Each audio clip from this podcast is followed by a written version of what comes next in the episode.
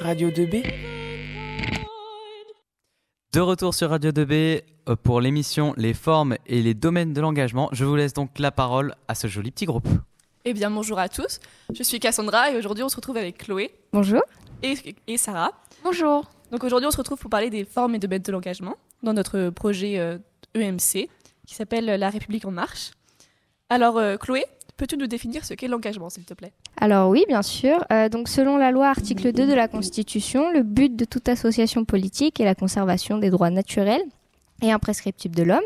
Ces droits sont la liberté, la propriété, la sûreté et la résistance à l'oppression. Euh, nous définissons l'engagement par l'action de se lier par une promesse ou une convention. Mais existe-t-il différents types d'associations? Alors euh, totalement, il existe quatre grands domaines d'association, le domaine social, de la santé, du sport et de la culture. Euh, une loi a été adoptée par Pierre Waldeck Rousseau le 1er juillet 1901. Cette loi fait adopter euh, la loi relative au contrat d'association et elle garantit une grande liberté. Cependant, une, des associations ont été créées avant cette loi. La plus vieille association de France est la Société philanthropique militaire de Saint-Martin en 1846. Et pour ce qui s'agit de l'engagement? Pareil, il y a différentes formes comme euh, le bénévolat, le volontariat, les services civiques, le salariat et les stages. Et donc pourquoi s'engager? Alors, euh, nous nous engageons pour la création de liens entre tous. Euh, cela contribue à améliorer la qualité de vie des habitants. Ainsi, adhérer à une, à une association, c'est défendre une cause qui nous tient à cœur. C'est également contribuer à son développement par la prise de parole. Pourrais-tu nous donner quelques chiffres, s'il te plaît? Effectivement, il y a plusieurs chiffres, euh, comme le nombre d'associations actives en France, qui est euh, estimé à 1 500 000. Euh, le budget euh, représenté par ces associations est de 113 milliards d'euros et cela représente 3,3% du PIB. Aujourd'hui, nous comptons plus de 16 millions de bénévoles qui œuvrent dans des associations. Et donc aujourd'hui, nous allons parler plus précisément de comment l'engagement régit notre monde. je vais vous parler du domaine social. Alors un engagement social, ça représente une opportunité de développer des compétences humaines et des savoir-être. Et euh, cela permet l'expression de la réalisation de soi, le renforcement de l'estime de soi qui donne un sens à l'action. Peux-tu nous dire par quoi est représenté l'engagement social? Alors euh, l'engagement social est souvent représenté par euh, des associations. As-tu un exemple? Alors oui, bien sûr, il y a plusieurs exemples, mais nous allons prendre les Restos du Cœur, qui est une association qui relève du domaine social. Elle a été créée par Coluche en 1985 et elle est qualifiée d'utilité publique pour les personnes démunies. Elle représente une aide alimentaire, une aide à l'insertion sociale et économique et elle lutte contre la pauvreté et on y compte 70 000 bénévoles. Y a-t-il des associations avec plus de dons que d'autres? Alors oui, effectivement, il y a quelques chiffres, euh, mais euh, plus, plus, globalement, en 2021, les associations avec le plus de dons étaient euh, les Restos du Cœur, l'Association française contre les myopathies et les Secours catholiques. Que représentent finalement ces engagements? Eh bien, finalement, c'est un axe citoyen, un engagement envers autrui. Il s'agit de s'investir solidairement pour la société. Par exemple, le fait d'aller voter est un excellent exemple d'engagement citoyen et c'est finalement agir pour le bien de tous. Alors n'oublions pas qu'il y a un lien entre le social et la culture. Euh, c'est pourquoi nous allons donc passer à la partie sur l'engagement culturel. Cassandra, qu'est-ce que c'est? Eh bien tout d'abord nous allons définir ce qu'est la culture. Donc selon Larousse, c'est l'ensemble des phénomènes matériels et idéologiques qui caractérisent une nation par opposition à une autre nation. Donc euh, par exemple, la culture française est différente de celle espagnole ou celle italienne. Alors si nous devions associer culture et engagement, cela reviendrait au partage d'une activité sportive ou encore artistique pour favoriser l'intégration et le développement de celle-ci. Alors, euh, pour que ce soit plus imagé, pourrais-tu nous donner des exemples d'engagement culturel Bien sûr. Nous avons l'UNESCO, donc qui est l'Organisation des Nations Unies pour l'éducation, l'assurance et la culture. Et donc, euh, selon elle, la culture enrichit nos vies d'innombrables façons et contribue à bâtir des, des communautés inclusives, innovantes et résilientes. Euh, merci beaucoup pour ces précisions, mais euh, dis-nous, est-ce que les engagements culturels sont vraiment importants? Bah, Évidemment qu'ils le sont. Euh, dans notre société qui est à la fois mondialisée et individualiste, les enjeux liés à la culture sont primordiaux. Donc on a la création de liens sociaux, la reconnaissance dans une communauté, l'assurance d'une représentativité de toutes les composantes de la société. y a-t-il beaucoup d'associations qui luttent en faveur de ceci? Tout à fait. En 2013, on compte 1,3 million d'associations en France, dont une sur cinq qui déclarent une activité culturelle, soit 263 400 associations. Euh, mais comment toutes ces associations font-elles pour exister? Eh bien, je dirais comme toutes les autres associations, donc par des salariés et des bénévoles. D'accord. Euh, bon, alors bien sûr, je n'ai pas sorti. Euh, pour finir sur l'engagement culturel et passer à la suite, peux-tu nous dire combien de patrimoine la mission Berne a-t-elle sauvé, par, par exemple, s'il te plaît? Alors, euh, selon les dires de Stéphane Berne, qui euh, régit l'association euh, Mission Berne, plus de 300 monuments du patrimoine français ont pu être sauvés. Maintenant, nous allons parler de la notion d'engagement écologique. Alors, la notion d'engagement écologique renvoie à des formes de, mobilisation motivée par la prise de conscience d'un péril pour la planète et par la conviction qu'il faut modifier radicalement les choix de vie et de consommation pour sauver les générations futures. Quelques engagements environnementaux que l'État s'est promis de faire, euh, c'est produire en France, mettre en avant des labels respectueux et travailler avec des fournisseurs engagés. Euh, un engagement écologique à l'échelle européenne a été décidé pour 2030. Euh, il est de réduire de 40% les émissions de gaz à effet de serre par rapport à 1990, porter à 27% la part des énergies renouvelables dans la consommation et améliorer de 27% l'efficacité énergétique. Pour parler d'engagement euh, écologique, nous allons euh, parler de l'association euh, que nous avons dans le lycée Rémi Bello, qui est Bello s'engage, et nous allons recevoir Lou et Laurine. Bonjour Lou, peux-tu nous présenter Bello s'engage et nous décrire quel est son climat pour le cli- son engagement pour le climat? Euh, alors oui, alors, alors Bello s'engage, c'est un collectif d'élèves euh, qui a été euh, créé en 2020 suite au, au mouvement de, de l'alarme verte sur les réseaux sociaux. Euh, donc il a pour but de mettre en place des projets, et des événements afin de sensibiliser à l'écologie et de rendre en quelque sorte le lycée plus vert. Peux-tu nous dire quelle action effectuez-vous pour améliorer le climat à l'échelle du lycée? Oui, bah, alors moi, ça fait que un an que je suis là, mais on a mis déjà plusieurs choses en place. Euh, on essaie d'organiser des clean walks, donc on va euh, nettoyer les rues euh, en ramassant les déchets. On l'a également fait en canoë sur la rivière.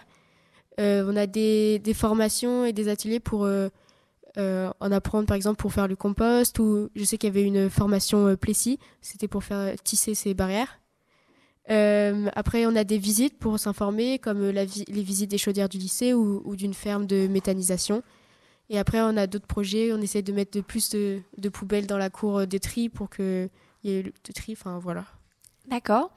Penses-tu que vos actions liées à Bello s'engage font prendre conscience de l'état de notre planète aux élèves ou même au personnel du lycée? Euh, bah, je pense que oui, en quelque sorte. Après, ceux qui viennent à Bélo s'engage, ils ont déjà, euh, je pense, une conscience euh, pour euh, s'engager.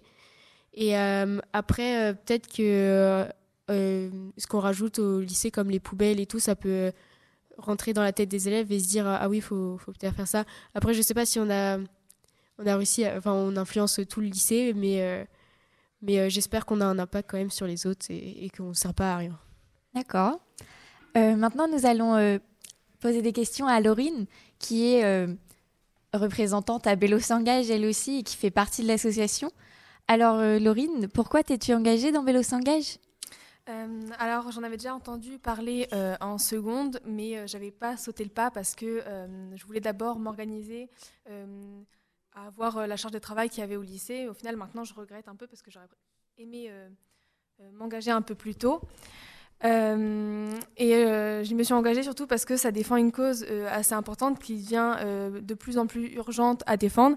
Et je trouvais ça bien de pouvoir s'investir et sentir qu'on a un peu un rôle à jouer euh, dans euh, la transition euh, économique, écologique. D'accord. Et à l'heure actuelle, penses-tu que les actions faites par Bello s'engage ont un réel impact sur le lycée? Euh, je pense que oui, parce que, euh, comme elle l'a dit, Lou, euh, on a fait plein de projets déjà. On a eu la mare, par exemple, qui a été développée aussi avec Monsieur Pironnet. Pareil pour les ruches à abeilles et les abeilles. Ça a permis ça de ramener de la biodiversité au sein du lycée. Euh, on a aussi permis de euh, rendre un lycée plus vert. Euh, L'année dernière, on a reçu Jérémy Godet, qui était conseiller à la région. Et lui, ce qu'il nous a dit, c'est que on était un lycée qui était quand même assez vert par rapport à tout ça. C'est déjà pas mal. Et donc ça, c'est déjà pas mal. Et ça a aussi aidé à rendre le lycée plus propre, comme on l'a dit, parce qu'on a mis plus de poubelles, de tri, plus de stands de tri. Et ça sensibilise les autres, notamment ceux du lycée, à faire attention à l'environnement et ça on a un lycée qui est beaucoup plus propre et beaucoup plus engagé. Et après, je trouve que ça permet d'avoir des, des, ados et bientôt adultes qui seront plus responsables au niveau de l'écologie. Ok, donc pour vous deux, euh, est-ce que les associations pourraient avoir un impact réel euh, je pense que oui, parce que euh, il y a des associations, par exemple, ils récupèrent, c'est que ils récupèrent les choses qui ont déjà été utilisées et ils s'en resservent et ils les recyclent pour bah, le bien de leur association. Et donc ça, ça permet de le recyclage et ça évite pas mal de déchets. donc ça, c'est déjà pas mal au niveau de la transition écologique. D'accord, merci. bah, moi aussi, je pense que oui, ils peuvent avoir un impact. Parce qu'il y en a plein des associations qui, mettent des choses en place et, qui, je pense, qui ont déjà fait beaucoup de choses pour pour l'environnemental, bah après ça sera euh, jamais assez parce que on est un peu quand même dans une crise. Mais euh, oui, je pense que les associations ils peuvent avoir un impact euh, surtout si s'ils sont bien transparents sur ce qu'ils font et tout parce qu'après il y en a ils disent faire des choses mais ils les font pas enfin je, pense qu'une bonne association qui a des bonnes idées, je pense qu'ils peuvent faire changer les choses. D'accord. Merci beaucoup à vous deux. Eh bien, merci de nous avoir écoutés. merci à Louis et Laurine d'avoir été nos invités pour ce soir. Et euh, merci Chloé, merci Sarah. Et euh, c'était Cassandra. Et euh, au revoir et à bientôt. Merci beaucoup les filles, c'était très intéressant. Ipso, facto, nous allons passer à la deuxième partie des formes et domaines de l'engagement avec deux personnes. Et donc, je vais laisser la parole à ces deux personnes. Bonjour, alors aujourd'hui on va vous parler de l'engagement humanitaire. Donc tout d'abord, l'objectif de l'aide humanitaire est d'assurer assistance et protection aux personnes vulnérables et de répondre euh, aux besoins des populations en danger. Donc les enjeux vont être euh, tout d'abord de faire face à la hausse des besoins, donc euh, lutter contre la pauvreté ou la malnutrition par exemple. Alors les missions humanitaires, ce sont des projets menés par les organisations pour répondre à un problème spécifique dans une région donnée à travers différentes actions. Donc on va pouvoir citer différentes associations et organisations humanitaires comme le Secours populaire français, les Restos du Cœur, l'UNICEF ou encore la Croix-Rouge. Euh, ensuite, il y a différents statuts d'engagement. Donc, on peut être bénévole, on n'a pas d'obligation légale, on n'est pas rémunéré et on assure les frais de voyage s'il y a un déplacement pour une mission humanitaire. On peut aussi être euh, volontaire, on n'est pas rémunéré non plus, mais il y a des indemnités de subsistance si on fait un déplacement pour une mission humanitaire. Et on peut aussi euh, faire un don pour soutenir une association ou une action humanitaire précise. Et on peut aussi être salarié dans les métiers de l'humanitaire. Ok, donc on a pu euh, interviewer euh, certaines, euh, certaines associations comme l'UNICEF ou encore les Restos du Cœur. Et donc là, je vais parler des Restos du Cœur qui ont été fondés, par Coluche en 1985. On les appelle aussi les Restaurants du Cœur, les Relais du Cœur.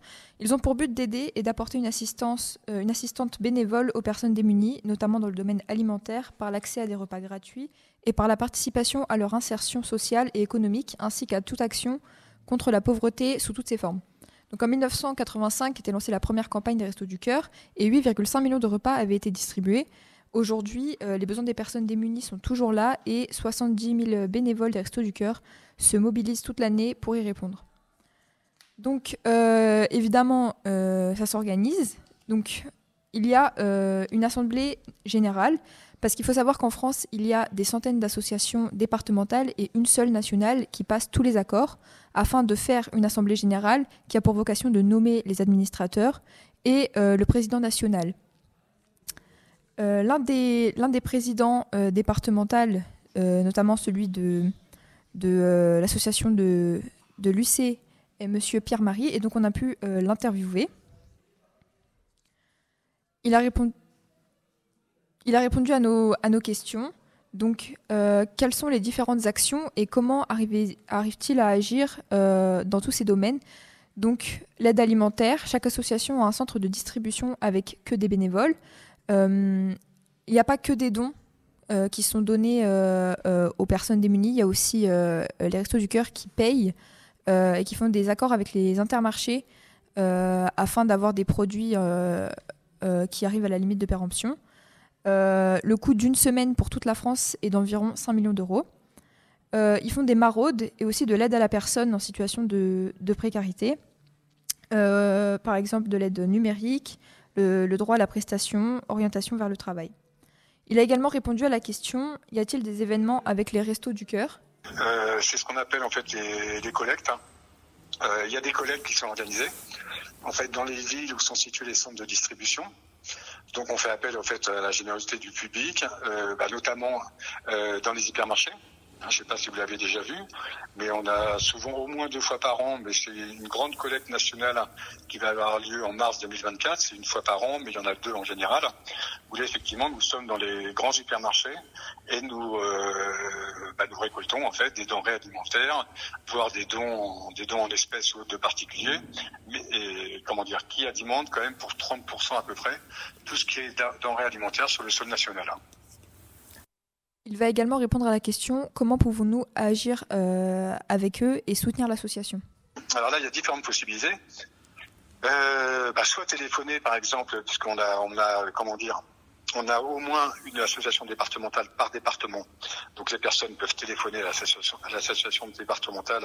On a les coordonnées sur Internet soit ils peuvent aussi consulter euh, des annonces, soit les réseaux sociaux, soit le Bon Coin, même le Bon Coin. On passe des annonces parfois de recrutement de bénévoles. Euh, il y a aussi, on fait en général tous les ans, il y a le salon des associations qui se passe dans, quasiment dans toutes les villes où nous sommes représentés et nous reculons des candidatures. Euh, donc il y a différents moyens en fait de pouvoir poser une candidature. Les Restos du Cœur ont des relations avec la presse, avec le ministère de la Solidarité, du Travail et de l'Insertion, euh, la presse relaie leurs infos et euh, les aide, avec les médias aussi, euh, à, soutenir leur domaine d'action, mais toujours de façon apolitique et religieuse, car c'est pas une ONG. Alors, il y a plein de missions. Bon, la mission principale, c'est toujours la distribution alimentaire. Donc, ça peut être, par exemple, d'aider dans un centre de distribution à ranger les, denrées alimentaires qui arrivent par camion tous les jours, les distribuer aux personnes bénéficiaires. Euh, ça peut être, il y a aussi des postes bien sûr à responsabilité. Hein, euh, euh, il y a le responsable des approvisionnements, le responsable de l'informatique. enfin, nous sommes un peu comme une grande entreprise. Hein. On est, alors c'est vrai qu'il faut savoir qu'on est à peu près 30 salariés, oui, dans le département pour 500 bénévoles. D'accord. Hein, ça, ça c'est important à souligner que sans les bénévoles, bah, l'association n'existerait pas. Donc, je vais vous parler plus précisément du cas de l'UNICEF. Donc, euh, c'est le Fonds des Nations Unies pour l'enfance qui a été fondé en 1946 par l'ONU. Elle est chargée de défendre les droits de l'enfant, notamment dans les pays les moins avancés. Il euh, faut faire attention parce que ce n'est pas une ONG, car elle travaille en collaboration avec euh, les gouvernements pour aider à faire passer des lois en faveur des droits des enfants. Et donc le principe d'impartialité est vraiment très important. donc les domaines d'action de l'UNICEF, ça va être la santé, la nutrition, l'éducation, l'hygiène et les urgences. Donc, par exemple, pour empêcher un mariage précoce, euh, il y a des actions bénévoles sur euh, le terrain. Euh, il y, a des actions des bénévoles sur le terrain directement qui vont tenter de convaincre les familles de ne pas donner leur enfant en mariage, ou alors qui vont prévenir la police. Et il peut aussi, y avoir des soutiens financiers ou juridiques directs de l'UNICEF. Et comme exemple aussi, il y a des envois de kits de survie qui sont envoyés dans les pays qui, en ont besoin contre la malnutrition. Les zones les plus touchées, ce sont l'Afrique subsaharienne et l'Asie. Le siège de l'UNICEF se trouve à New York, mais il y a des comités dans chaque département en France et puis il y en a aussi dans d'autres pays. Nous, nous avons contacté Virginie Laborde, qui est une administratrice UNICEF France et déléguée de l'Orne au sein du comité de Normandie. Elle nous a tout d'abord exprimé l'importance de l'engagement, notamment chez les jeunes. Et donc voici un extrait de la conversation téléphonique que nous avons eue avec elle.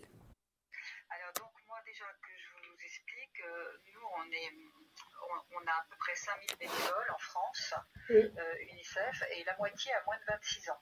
Donc pour nous, c'est extrêmement important d'avoir des jeunes euh, qui s'engagent. C'est vraiment, euh, on veut qu'ils participent un maximum. On fait tout un travail de plaidoyer pour ça.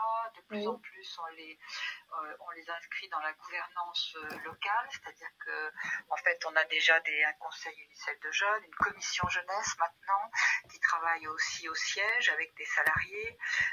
On, on, veut vraiment que les, que les jeunes prennent leur part, que la, participation, elle soit pas cosmétique, comme on dit aujourd'hui, mais qu'on les écoute, euh, qu'ils puissent participer à des programmes.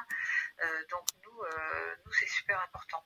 Par exemple, pour vous donner une idée, on a eu des, jeunes qui faisaient partie d'un conseil UNICEF de jeunes qui ont travaillé pendant deux ans sur la santé mentale. Oui. Donc ils ont interviewé euh, des pédopsychiatres, ils, ont, ils sont allés voir des personnalités qui avaient souffert de dépression et ils mhm. ont au final, au bout de deux ans, ils ont vraiment créé un outil avec euh, des podcasts, avec un jeu de cartes pour sensibiliser euh, à ces problèmes, pour trouver des réponses, pour briser le tabou en fait de la santé mentale. Et donc voilà, donc c'était une façon de s'engager très concrète parce qu'à la fin il y a, il y a un outil qui peut servir aux jeunes et aux ados. Et, voilà, donc ça, c'est quelque chose d'important. Après, on a beaucoup de jeunes qui se mobilisent euh, pour faire des, actions de sensibilisation et de collecte, puisqu'en fait, quand on ne connaît pas ses droits, eh ben, on ne veut pas se défendre. Donc, euh, comme elle a pu nous l'exprimer, l'objectif de l'UNICEF en France, c'est surtout la sensibilisation et les collectes de fonds pour envoyer au siège de, New York. Et euh, pour envoyer sur le terrain ou dans les missions spécifiques financées directement par la France. Et ils font aussi un, gros travail de plaidoyer donc avec les ministres et les sénateurs pour pouvoir faire passer euh, notamment des lois qui vont défendre euh, les droits des enfants. Donc il n'y a pas d'action en France à part la sensibilisation, mais euh, l'UNICEF va surtout donner une voix et de la visibilité aux petites associations qui n'en ont pas forcément beaucoup. Donc la priorité est de fournir de l'aide aux pays en développement, car la France n'est pas dans une situation euh, d'urgence comme, euh, comme dans les pays en guerre, par exemple, même si un enfant sur cinq euh, est sous le seuil de la pauvreté en France. Donc pour être bénévole à l'UNICEF, c'est à partir de 6 ans. Donc il faut aller sur le site et après il faut donner 10 euros, 10 euros par an. à partir de là, on reçoit un t-shirt et on a une assurance pour les missions UNICEF et on a du soutien et une formation aussi, c'est très important pour pouvoir savoir de quoi on parle. Euh, on a aussi la possibilité de créer un club UNICEF pour mener des actions en groupe. Et à partir de 16 ans, il y a la, possibilité de faire euh, un service civique pour être plus engagé sur notre territoire. Donc, euh, Madame Virginie Laborde nous invite à consulter le site de l'UNICEF, qui est myunicef.fr, où des communiqués de presse sont souvent postés pour nous tenir au courant des actions et missions réalisées. Avant de conclure, je vais vite fait, je vais rapidement euh, raconter mon expérience en tant que bénévole euh, euh, à la Croix-Rouge. Donc, comme j'avais, bah, j'ai pas 18 ans, mes actions sont limitées. Néanmoins, je peux quand même participer au maraude. Donc, on distribue, on distribue de, des aliments et des produits de douche, etc. aux personnes dans la rue on se poste euh, devant les intermarchés et autres supermarchés euh, afin de demander, de faire des listes pour demander aux passants qui l'acceptent euh, d'acheter certains produits afin de, les donner aux personnes en situation de précarité. Et aussi, je pense surtout aux périodes de fête là, qui arrivent, on demande des dons qui pourraient faire plaisir aux personnes en situation de précarité et évidemment des produits dont ils ont besoin, afin de leur donner à Noël pour leur faire un, petit peu euh, des cadeaux et par exemple des, des, jouets ou autres qui pourraient faire plaisir si jamais ils ont des enfants. Voilà, donc on remercie euh, Madame Virginie Laborde et Monsieur Pierre-Marie de nous avoir euh, accordé des entretiens téléphoniques. Et, Eh bien, merci à vous les filles.